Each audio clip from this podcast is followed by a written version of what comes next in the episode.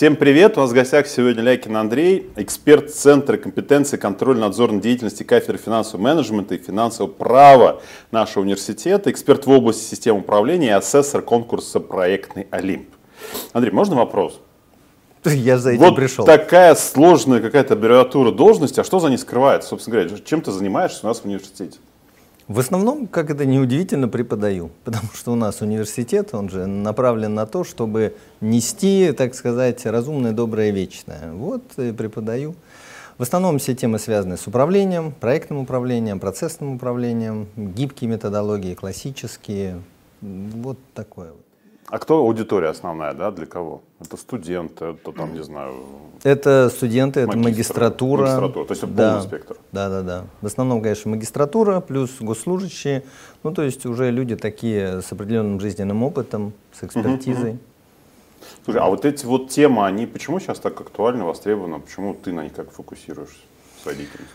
Потому что, на мой взгляд, это очень созвучно моменту. Еще вот э, до недавнего времени это не так всем понимали, да, потому что не было э, отчетливо видны изменения. Все время казалось, что они идут накапливающиеся, такие потихоньку-потихоньку, так оглянешься, вроде не очень все меняется.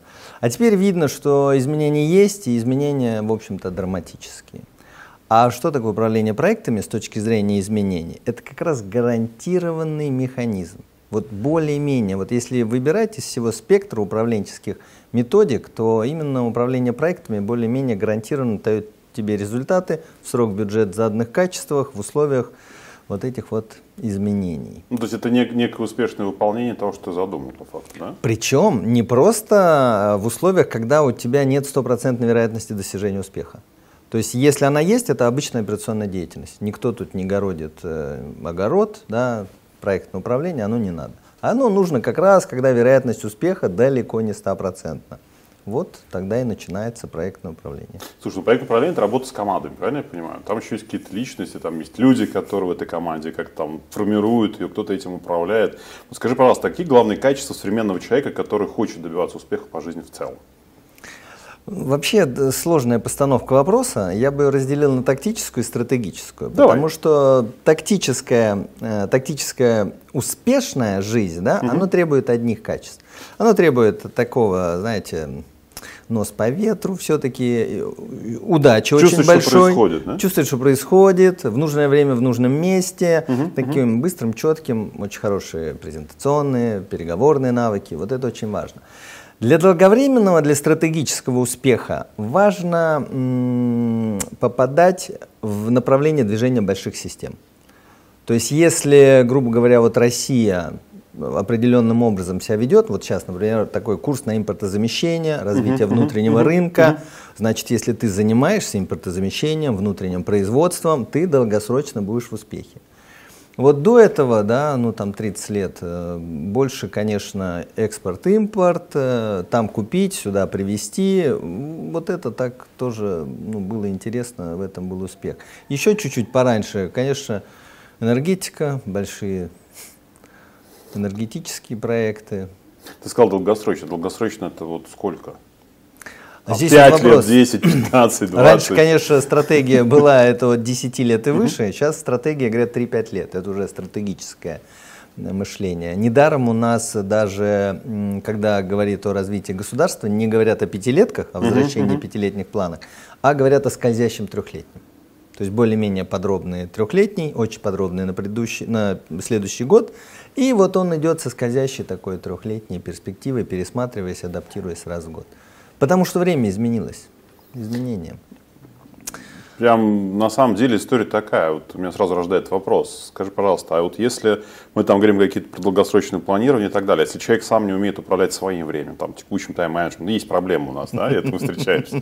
Насколько это важно, да, то есть прежде всего самому научиться, да, и на что там сделать акцент, либо все-таки там а, кому-то присоединиться и в команде уже научиться управлять этим временем, или вообще важно ли это сейчас? Здесь э, мне хочется сразу вспомнить поговорку «Кто правит собой, тот правит миром». В этом плане вообще ничего не изменилось, да? угу. потому что все же живут в мультипроектной среде. Сейчас вот такого человека, даже студента посмотреть, у него нет такого «я только работаю, это единственное мое дело». У него есть и хобби, угу. и какой-нибудь дополнительный язык он изучает, и он уже работает, да, и, и все. А везде стараются по максимуму его ну, ресурсы, его талант раскрыть, его ресурсы использовать, на работе там загрузить работой. И в результате он начинает везде не успевать. Я с этим сталкивался и по-разному пытался в разные периоды своей жизни справляться, но для себя я вот это понял. Если я везде не успеваю, значит все идет правильно. Это во-первых. А во-вторых, ну, конечно, тайм-менеджмент во всех формах, которые есть, начиная и от э, Глеба Архангельского, да, книжки, и начиная от э, Getting Things Down, и начиная от хорошего классического project менеджмента. То есть я это все применяю, причем в своей жизни, и это очень помогает. А может тогда такое, может быть, тоже, как некое экспертное мнение, а как ребенка ну, приучить к тайм-менеджменту, да, то есть как его научить чувствовать свое время? Для того, чтобы ну, тоже там многих проектов сейчас нагрузка на детей достаточно большая. Очень. Да, да, и история там один тайм-менеджмент, может быть, тоже там не все будет хорошо, может быть, тоже стоит приучать там каким-то уже проектам, вещам, ну, фактически там, ну, не хочу сказать с горшка, да, но вот там с первых классов тоже, наверное, ну, вот уже со средней школы, ну, можно говорить, да, там каких проектах, вещах. Тем более дети какие-то все равно проекты там уже делают и в командах, и самостоятельно, и на самом деле ожидания, которые возникают по там, тому, как человек заканчивает школу, уже какой-то там наработанная какая-то проектная история есть ты в каких там конкурсах принимал участие, у тебя есть какие-то там результаты, результаты по каким-то исследованиям, еще там ну, много-много чего. Вот когда стоит на это обращать внимание и все-таки что делать с тайм-менеджментом? Это очень тяжелейший вопрос, потому mm-hmm. что он очень важный, это почти все осознают. И он очень э, тонко воспитывается. И вот здесь я вижу наоборот, там колоссальные ошибки, и мало кто точно понимает, как это воспитывать. Очень многие родители, искренне болея за своих детей, грузят их проектами и для них являются внешним тайм-менеджментом. То есть они структурируют их время. Вся задача научить и э, даже не научить, это должно родиться изнутри человека, желание и умение структурировать свое время. То есть и очень много деток прекрасных, талантливых мы видим, да, они вырастают из-под родительской опеки с абсолютно деградированным э, проактивным «я». Оно mm-hmm. у них не развито, оно растоптано. Все, что они хотят, это ничего не делать. Да? Отсюда вопрос, как это делать, да? Надо человека грузить, ставить ну, в условия, когда ему интересно сделать много проектов, у него появляется дефицит по времени и, и чуть-чуть отпускать вот как на велосипеде, чтобы он сам поехал. Так и хочется его все время держать, но он же так никогда не поедет, да? И, и держать, и чтобы он начал не справляться и получать эти неудачи. Контролированно, дозированно, конечно же, но, но сам. И тогда у него возникнет вопрос, а как все успевать, как справляться? И вот тогда в ответ на этот вопрос можно предлагать техники а давай заведем канбан-доску на холодильнике, а давай вот здесь вот э, стикерами свой денек. И вот Современные так... форматы в каждую квартиру, да? Ну, ну, ну, почти, почти, так, без фанатизма, но, но все равно. И здесь я бы вот обратил внимание, главный результат не в том, чтобы ребенок был успешным, главное, чтобы он подошел к жизни успешно, да, что вот именно наработанные компетенции, привычки и проактивное структурирование, самоструктурирование, да, это ценно. А сколько он проектов сделал в детском возрасте, оно, конечно, классно, угу. сколько медалей заработал, но оно уже не так ценно. Но на самом деле здесь очень видно, как выгорают дети в да, момент. выгорают ты дети, это глаза, ужасно. Ты видишь неинтерес абсолютно тому, что он делает, и как раз там вот Вопрос потом к родителям, как ты вообще это допустил? Что там твой ребенок, ценное самое, что у тебя было, это там твой самый важный проект, а в результате ты его провалил. Причем детки потенциально очень да, классные да. такие прям. Слушай, а давай тогда вот зададим, может быть, какой-то такой формат. А какими компетенциями там вот должен был родитель для того, чтобы вот не портить своего ребенка, с одной стороны, да, с другой стороны его поддерживать? Может быть, там какие-то управленческие, менеджерские истории точно там в семье тоже могут прорасти как-то. Ну, на мой взгляд, э, две вещи, вот, которые здесь очень помогают. Первая вещь – это понимание того, что ребенок воспитывается примером. И поэтому не надо на себя вот эту вот мега ответственность, я должен своего ребенка как-то воспитать. Будь сам хорошим человеком, будь сам профессионалом, честно делай свою работу, и ребенок, глядя на это, через какое-то время таким же и станет. И вот здесь вот вторая вещь это дать время. Это mm-hmm. очень похоже на выращивание. Ведь если ты семечко бросил, не надо каждый день раскапывать, смотреть, насколько проросло, насколько проросло. Слушай, ну так и дети, да? Ты их учишь, ты в них вкладываешься. Через какое-то время ты вдруг видишь, что они делают то, что ты им говорил когда-то. А сейчас же люди привыкли быстро, молниеносно прям, да? Я на тебя потратил, я денег заплатил, где результат? Да? Я тебя к репетитору отвел, тебя там готовили, я не знаю, к чему, к Олимпиаде, да? Где медалька? Ну, слушайте, а как? Так не бывает, жизнь так не работает. Ну, это рождает страх, на самом деле. Не оправдать какие-то ожидания, оправдать надежды. Гораздо хуже. Вот мы с студентами очень часто рассматриваем э, вопрос мотивации и вопросы парадокса мотивации, где вопросы материального гиперстимулирования угу. в интеллектуальной деятельности приводят к абсолютно разрушительным последствиям. То есть если в физическом труде корреляция есть, чем больше ты обещаешь и платишь человеку, тем он больше физически работает. Прямая корреляция. То перенос этого же правила на интеллектуальную работу угу. наоборот. Чем больше ты платишь, тем хуже результаты у людей. В результате получается, что вот это добро, да, и гиперстимулирование, ребенок, сдай ЕГЭ, я тебе iPhone, сдай, да, поступи на бесплатно, я тебе машину куплю, да, все, вот гиперматериальное стимулирование ухудшает результат ребенка.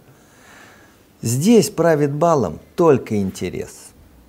Только интерес. Если он есть в ребенке, и ты вот, знаете, как костерок, ты же не можешь костер гори, костер гори. Нет, ты должен огонечек и подкладывать, подкладывать. Дальше он сам разгорится. Спасибо. Смотри, ты сказал про студентов. Это студенты какого курса, какой программы у нас в университете? Вот с кем ты работаешь конкретно? Я в основном магистратура. Это, конечно, уже не был бакалавриат, это уже такие более э, зрелые, взрослые люди. Плюс там очень много приходит людей второе высшее получить, uh-huh, uh-huh. госслужащие, которые хотят э, сделать своим знанием компетенции новый этап дать. Эм, очень интересно, конечно, работать. Конечно, тяжело, потому что педагогика это одно, а андрогогика и воспитание взрослых другое. Ну, не знаю, мне как раз с ними гораздо интереснее. А есть какие-то успешные там студенты, которые там в момент уже обучения, да, там магистры, которые в момент обучения что-то уже начинают все делать, менять, какие-то проекты много. реализовывать? Вот очень много. Я вот почему очень рад. Я даже сам такого не ожидал. Я mm-hmm. думал тоже, ты засеваешь, а потом когда-то, значит, увидишь плоды. Сейчас я вижу и другое. Люди уже в момент обучения себя проявляют, пишут прекрасные статьи, исследуют, они уже где-то работают, уже у них предложение о работе, о смене работы идет. Эм, я нескольких людей, э, так сказать, схантил да, к себе. Я всегда рекомендую, когда ко мне обращаются, и уже некоторые начинают, э, ну, из больших корпораций уже знают, что есть звездочки подрастающие у нас. Они обращаются, поэтому вот, вот в этом плане очень даже для меня неожиданно, что такая быстрая обратная связь идет. Слушай, а давай посмотрим все-таки вот на саму образовательную линию. Вот про школу там что-то понятно, а вот история какая должна быть к требованию, там, например, в финальном классе, да, то есть 11 класс, когда люди там начинают выбирать, куда поступать. На что сейчас стоит смотреть, вот, чтобы там, знаешь, такой мостик проложить в будущее? На что ориентироваться? Я, на какие для предметы, меня на какие отрасли? Очень, вот. знаете, как скажу, болезненный немножко вопрос, потому что у меня две дочки как раз такого возраста. Одна постарше, 20 лет, другой вот как раз 17, и она сейчас в 11 классе. И я же как айтишник по образованию, mm-hmm. я считаю IT впереди всех, это очень востребованная специальность и так далее. Я старшую, значит, склонял, склонял, она поступила, значит, на IT, пошла вот программистом.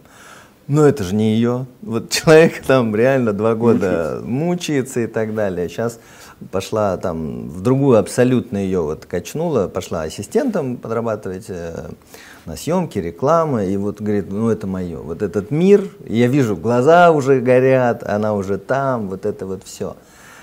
Э, поэтому сложный вопрос, что порекомендовать. Угу. Тут же важно, чтобы еще и человек себя раскрыл. Да? Поэтому я бы вот так прям рекомендовать не взялся бы. Но, с другой стороны, не все же дети сразу проявляют свои таланты. Это хорошо, если талант такой явный, например, пение, да? Uh-huh, человек uh-huh. поет с детства, с ним все понятно, будет певцом. А если человек госуправленец, вот это же в школе, ну как-то видно, да, что он лидер, старается, но что он прям, ему нравятся большие системы, и он вот предназначен для того, чтобы ими управлять, это же проявится, ну, потом, потом, потом. Поэтому я рекомендую тем, э, ну, детям и их взрослым, если талант ярко не проявился, озаботиться о хорошем базовом фундаментальном образовании. нужны компетенции мышления. Если у человека есть системное мышление, еще его называют часто критическим угу. мышлением, он же может разобраться во всем происходящем, простроить свой путь, изменить свою траекторию, себя обучить. А системное мышление – это что такое? Это либо тяжелый технический вуз, либо гуманитарный, но с очень хорошим уклоном в историю и в системное, опять же, видение. У нас же сейчас говорят, что когда говорят гуманитарий, это как будто инвалид умственного труда, да? Это же, ну, как-то даже, ну, обидно. Некоторые прямо говорят, ты не называй, я не гуманитарий, да, я, дескать, нормальный человек. И это ужасно, потому что, ну, в Российской империи, в советское время гуманитарий, да, это кто такой? Это человек, там, три языка, включая латынь, это отлично знает историю, древнейших времен до современных, знает политико-экономические формации, движущие силы развития истории. Это человек, который понимает, что происходит в мире. Вот. Поэтому вот это важно, вот эта компетенция. Если она есть у человека, дальше действительно мир будет меняться, но он подстроится. Я как-то посчитал, я за свою жизнь семь профессий сменил. Вот мне вот наше базовое образование, угу. которое дали в Санкт-Петербургском, ну еще тогда в Ленинградском политехническом институте, не знаю, оно помогает настолько легко осваивать новые предметные области, менять их, подстраивать, что ну идешь и идешь по жизни. Вот. Спасибо.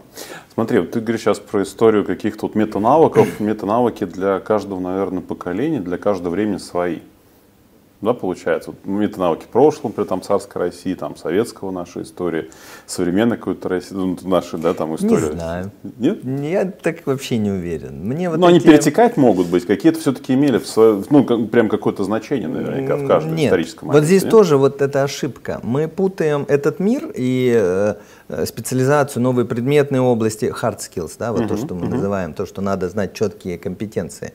Они меняются и сильно. Но мы же не можем игнорировать человеческую природу. Человек, извините, э, в каждом возрасте развивается определенным возрастом. Если он не начал ходить до года, вот эти дети Маугли, да, они же потом и не ходят, ну, очень с трудом, да, если он не начал говорить до трех лет и так далее, да. Поэтому образовывать, воспитывать человека надо сообразно его природе. Раз. И здесь действительно базовый фундамент – это нравственные ценности, которые закладываются вот 7-13 лет, вот этот нравственный фундамент должен быть заложен. У нас последние 30 лет э, ничего не делали, я еще помню, я же был и пионером, и комсомольцем, а теперь вот мы получаем поколение элиты, которые, для которой слово «Россия» пустой звук, да, которые готовы куда-то бежать, там, э, предавать, и, и почему? Да у них понятно, у них нет, у них пусто, да, не заложилось. Вот. Поэтому надо закладывать хорошие ценности, надо закладывать характер, трудолюбие обязательно. Причем особенно в наше время, потому что я это называю э, прививкой от наркотиков, да? угу. прям вакцина от наркотиков. Когда человек ожидает и воспитывается в парадигме быстрого успеха, через какое-то время он рано или поздно придет к наркотикам, потому что это самый короткий путь. Самый короткий путь. И наоборот, если человек с детства понимает, что он что-то хорошее достигает только много положив труда и занимаясь, и это заслуженно, все, у него такая привычка. Я хочу многого достичь, буду много работать. Много, должен много все, все, на уровне, еще раз, на уровне базовых прям ценностей, базовых, да. Поэтому я, например, своих детей обязательно ну, отдавал спорт, внуки пойдут, тоже буду отдавать. Не для того, чтобы они стали олимпийскими чемпионами и заработали. Получится, получится. Нет, нет, не для этого. Чтобы у них была привычка пахать. Ежедневная, вот эта вот привычка. Потеть, пахать, достигать, тяжелый труд, да, заслужил медаль, место и так далее. Нормально. Есть за что себя уважать. Все. Вот этот вот быстрый успех, ох, мне кажется, это такое, знаете, когнитивная бомба, подложенная под наших граждан. Ну, надо с этим работать. У меня, может, следующий вопрос тогда, на самом деле. Смотри, вот если мы сейчас, ну, опять же, говорим про школу, да, сейчас придем, на самом деле, к вузам. Вот история вуза, да, например, там, нашего университета правительства Москвы возьмем, да, мы даем какие-то базовые такие вещи, с которыми потом вот студент, там, грубо говоря, проучившись у нас, да, там, выбирая следующую профессию, понимает, что здесь мы ему дали какую-то базу, которая точно, неважно, куда он дальше пойдет, там, управление городом, пойдет ли он там управлять там, искусством, да, там, культурой, ну, вообще, может быть, куда-то там в какие-то инновационные там, да, там, среды, там, будет там, стартовать какие-то новые проекты и так далее. Вот у нас это образование он может получить здесь, ну, основное ядро какое-то для себя или нет? Конечно. Я не знаю, риторический какой-то вопрос. Как можно заниматься преподаванием вообще чем-то, не веря в то, что это хорошо? Не знаю, мне тут очень нравится, как у нас преподают. Вот, э, мне нравится, я говорю, у нас все-таки редкая специализация, да, э, государственное управление, муниципальное управление, мы базовый вуз uh-huh, для правительства Москвы. И я вижу, насколько, ну, многие, да, детки, они вот э, прям, они любят это. Ну, просто им нравится работать в этих органах исполнительной власти. Я не знаю, они с удовольствием, вот стажеры Москвы, вот в этой программе участвуют, участвуют в каких-то движухах волонтерских таких. И, и, у них это получается профессионально. Я тоже смотрю, очень высокое качество. А откуда? Да потому что хорошо дают навыки, вот это дело. Э, с другой стороны, сложный вопрос управления проектами. Я всегда считал и продолжаю придерживаться, что управление проектами – это вторая профессия, потому угу. что нужна экспертиза в предметной области. Очень много проблем в проектах, и если ты, как руководитель проекта, не понимаешь, от чего они, да, точно не можешь идентифицировать, ты не можешь, соответственно, с этим справляться.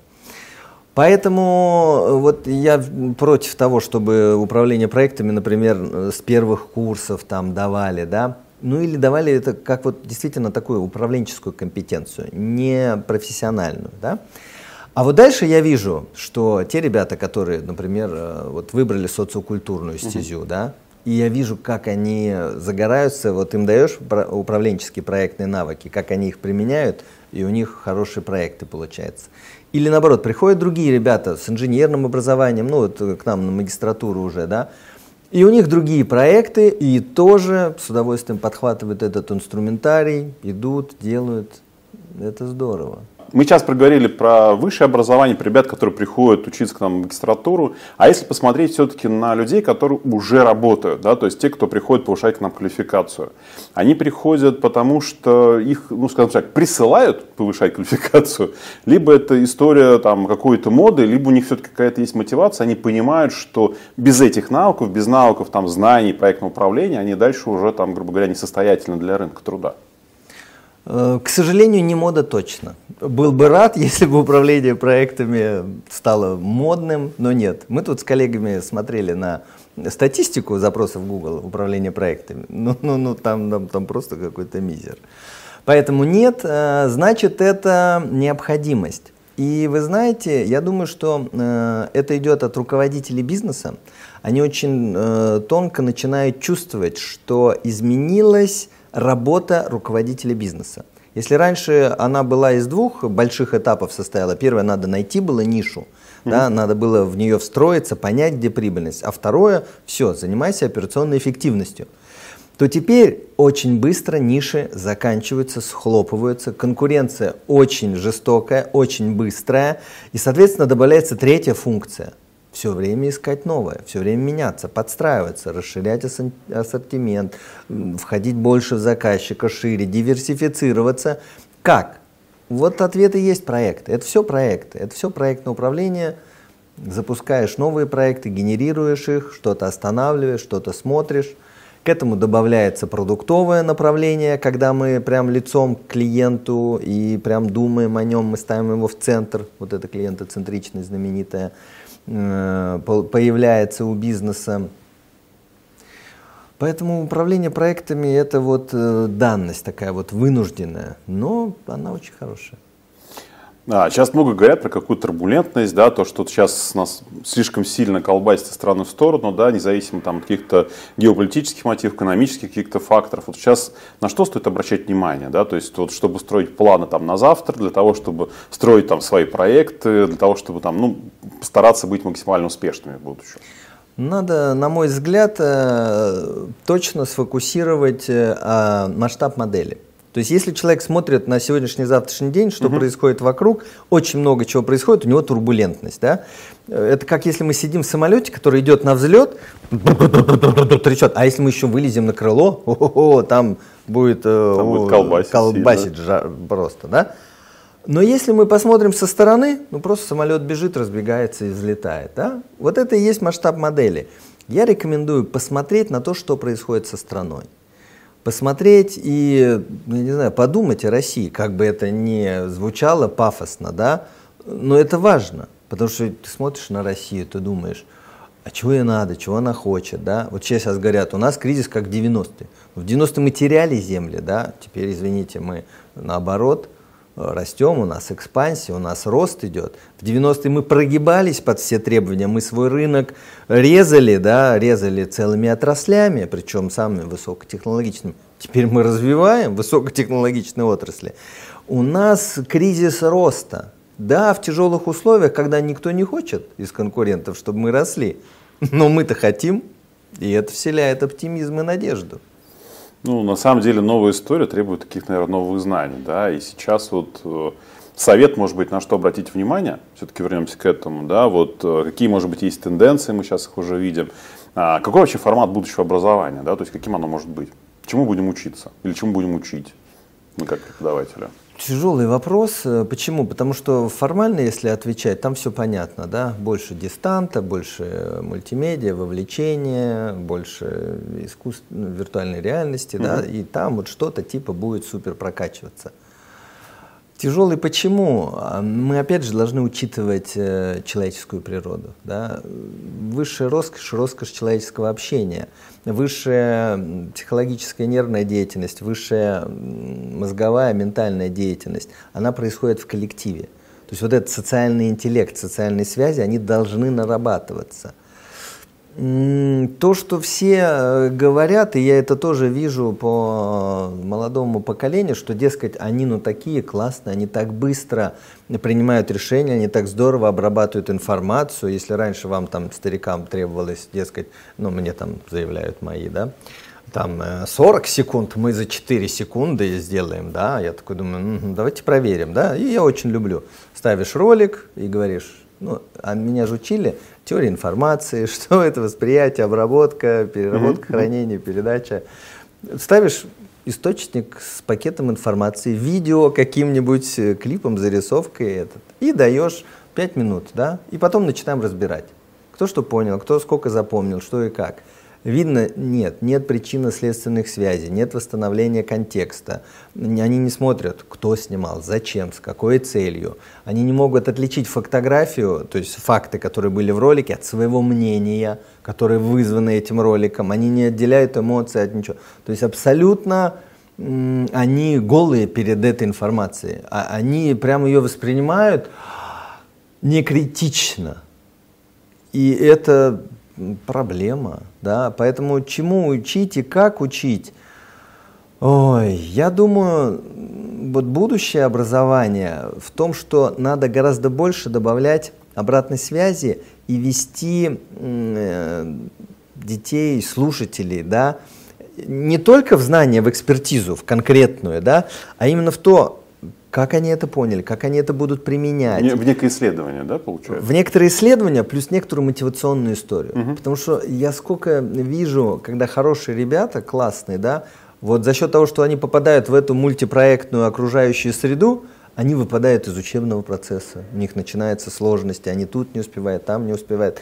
Причем, э, ну, некоторые это ладно, там действительно не хотят учиться бездельники и двоечники, но ведь я же видел абсолютно классных ребят, которым вот дай возможность, он будет отличником лучше всех. А нет, да, вот он числится среди неуспевающих.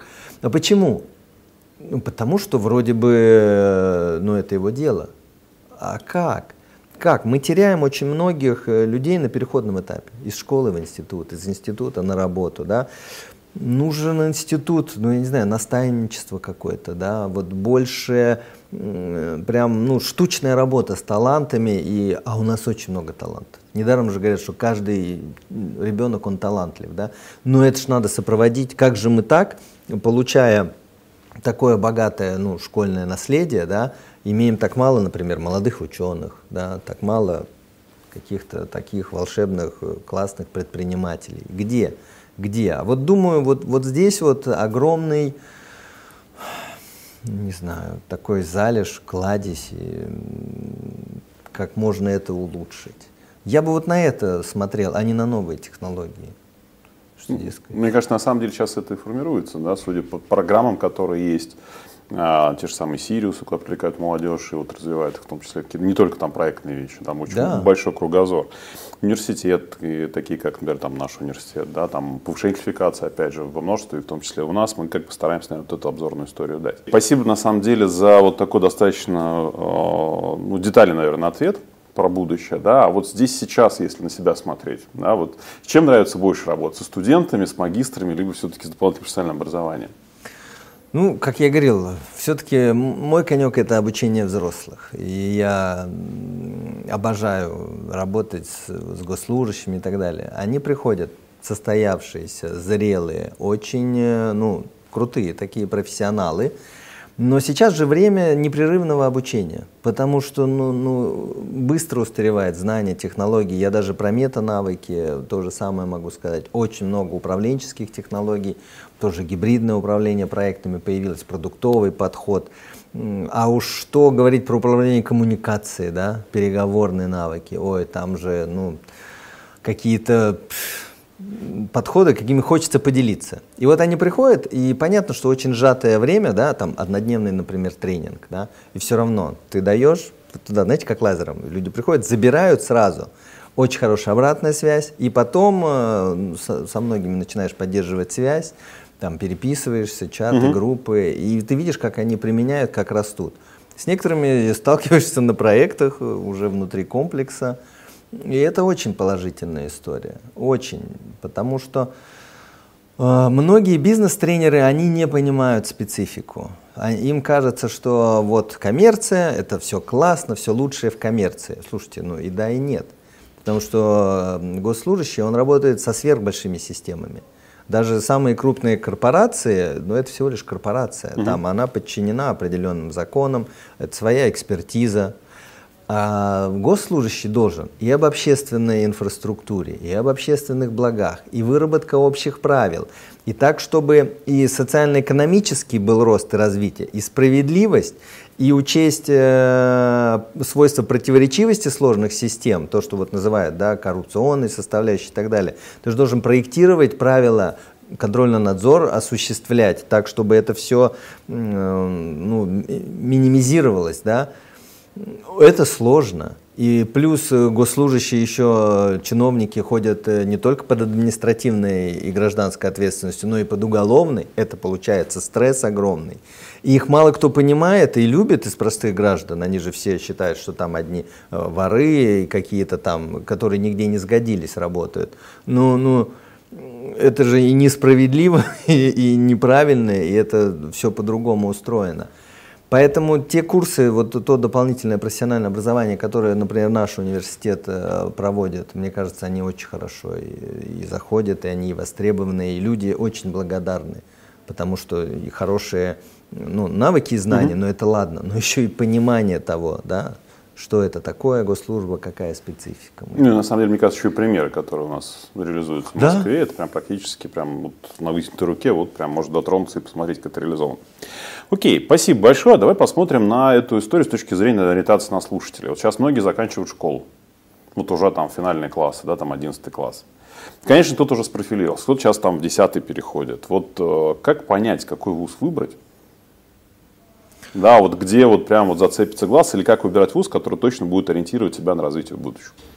Ну, вот как я и говорю, если есть склонности, да, какие-то, их надо развивать. В этом плане, конечно, если... Не, вот смотри, с точки зрения маркеров, вот я открываю страничку вуза, да, или там смотрю. На что смотреть? Да, на что смотреть. Вот на что точно, вот, где ты видишь, что вот этот вуз будет ну, развивать тебя как будущего там эксперта, специалиста в определенной области, неважно в какой. Вот на, какие маркеры есть у лучшего вуза, да, то есть как, вы, потому что сейчас вузов достаточно много. Палитра да, прям э, профессии выбор. достаточно широкая. Да. Вопрос в том, что что-то выстреливает, что-то не выстреливает. И, собственно говоря, как э, ты говорил там про старшую дочь, которая сменила да, там, фокус деятельности. Я также сейчас смотрю на своего сына, который сейчас пошел в информационную безопасность. Я смотрю, насколько ему там сложно, трудно, но пока еще там первый курс, он там начинает как-то в это дело там вливаться, вникать серьезно. Да? И вот что дальше, непонятно. Правильно ты выбрал неправильно. Давай, может быть, дадим какие-то советы, на что посмотреть.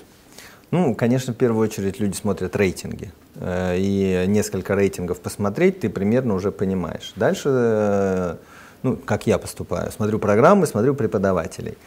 Третье, на что я обращаю внимание, обязательно на вузовскую жизнь. Потому угу. что не секрет, э, кроме, собственно, компетенции, вторая часть это нетворкинг. Это сеть друзей, с которыми ты дальше идешь, развиваешься по жизни. Вот. Ну, у меня вот был опыт, э, там, 23 года я закончил угу. питерский политех и переехал в Москву. И вот вся сеть, с которыми, друзья, я рос, нарабатывал, все, она осталась в Питере, и я начинал с чистого листа. Ну, что сказать, тяжеловато. Наверное, в Питере мне было бы проще. Не фатально, не смертельно, но тяжеловато, потому что она очень цена. Вот эта вот часть, она очень цена. То есть вот это третья, на которую бы я смотрел. И, конечно же, очень важны э, отзывы тех выпускников, куда они идут, востребованность. С этой точки зрения я смотрю на наш вуз, я вижу, что ну, по рейтингам, да, там, особенно по зарубежным, мы где-то там, они на, наших, на их радарах на, нас нет, да, но с точки зрения программ, преподавательского состава, с точки зрения жизни внутри, тьфу -тьфу -тьфу, очень хорошо, с точки зрения базы материальной все хорошо. Ну а самое главное, что это реально выпускники работают в правительстве Москвы. То есть их много, это не единичные случаи. Если кто-то хочет связать свою жизнь э, с государственным муниципальным управлением, пожалуйста. Если он ну, хочет потом еще куда-то пойти, тоже открыты дороги. И мне нравится и другое движение, когда люди из других вузов, они вдруг понимают, что им интересно становится тема государственного муниципального управления, они к нам приходят на магистратуру. Тоже такое хорошее движение. Ну, или повышают квалификацию. Или повышают квалификацию, второе, третье высшее образование. Это же замечательно. Андрей, спасибо огромное за наш сегодняшний диалог. А, друзья, о программах нашего высшего профессионального образования, магистратуры и дополнительного профессионального образования можно посмотреть у нас на сайте mguu.ru. Пока. Пока.